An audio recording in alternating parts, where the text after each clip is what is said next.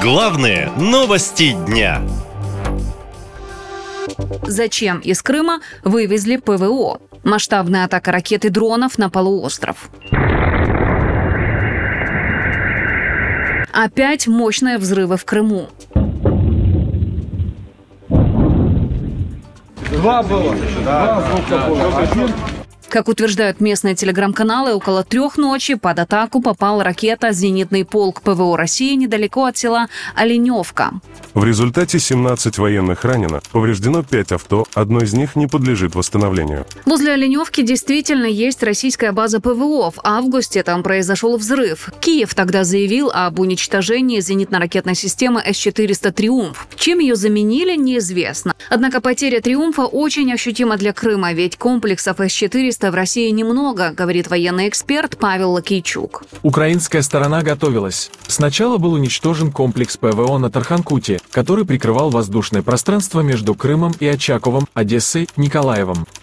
Там же вместе с этим комплексом был разгромлен радиотехнический пункт, это система наблюдения. Потом украинские спецназовцы высадились на вышках и посрезали там радиолокационные станции и станции российской радиотехнической разведки, которые освещали обстановку в Черном море.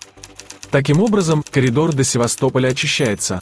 А сегодня, видите, прилетело еще посредством ПВО. Это батарея С-300 и средства радиолокации радиотехнического полка. То есть Украина планомерно очищает от средств ПВО необходимое воздушное пространство для проведения дальнейших операций, в том числе против Черноморского флота.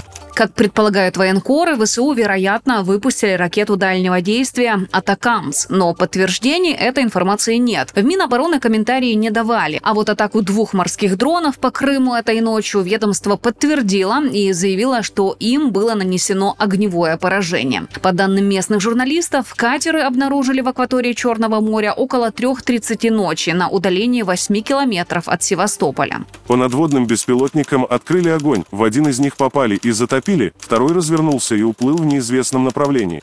То же время жители в соцсетях писали о звуках стрельбы в Севастополе и дыме в районе Северной бухты. Власти Крыма заявили, что это была дымовая завеса в целях маскировки и призывали местных не паниковать, мол, полуостров надежно прикрыт.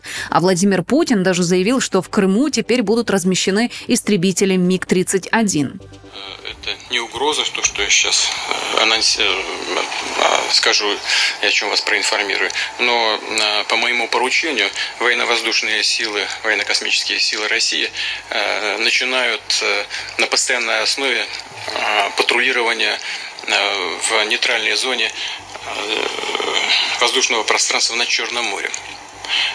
И наши самолеты МиГ-31 вооружены комплексами «Кинжал».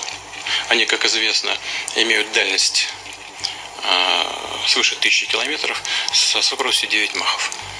Но на практике задачу президента пока не выполнили, говорит военный эксперт из Крыма Владислав Селезнев. Соответственно, российские же генералы, чтобы оперативно отреагировать на требования Путина, не придумали ничего проще, нежели нарисовать на асфальтобетоне э, на аэродроме Бельбек силуэты этих самых миг-31 космоса видно, значит, самолеты есть. По его словам, военная авиация после получения Киевом ракет «Атакамс», скорее всего, и вовсе покинет Крым. Так же, как это уже сделал Черноморский флот. Ранее его перебазировали в порты подальше от полуострова. Все крупные носители крылатых ракет «Калибр», корабли, подводные лодки уже из Крыма ушли. Большинство в Новороссийск. Некоторые корабли даже в Абхазию. То есть в Крыму остались только пара сторожевых кораблей и три десантных корабля, говорят местные журналисты журналисты. Но для безопасности и обороны этого мало, считают военные аналитики.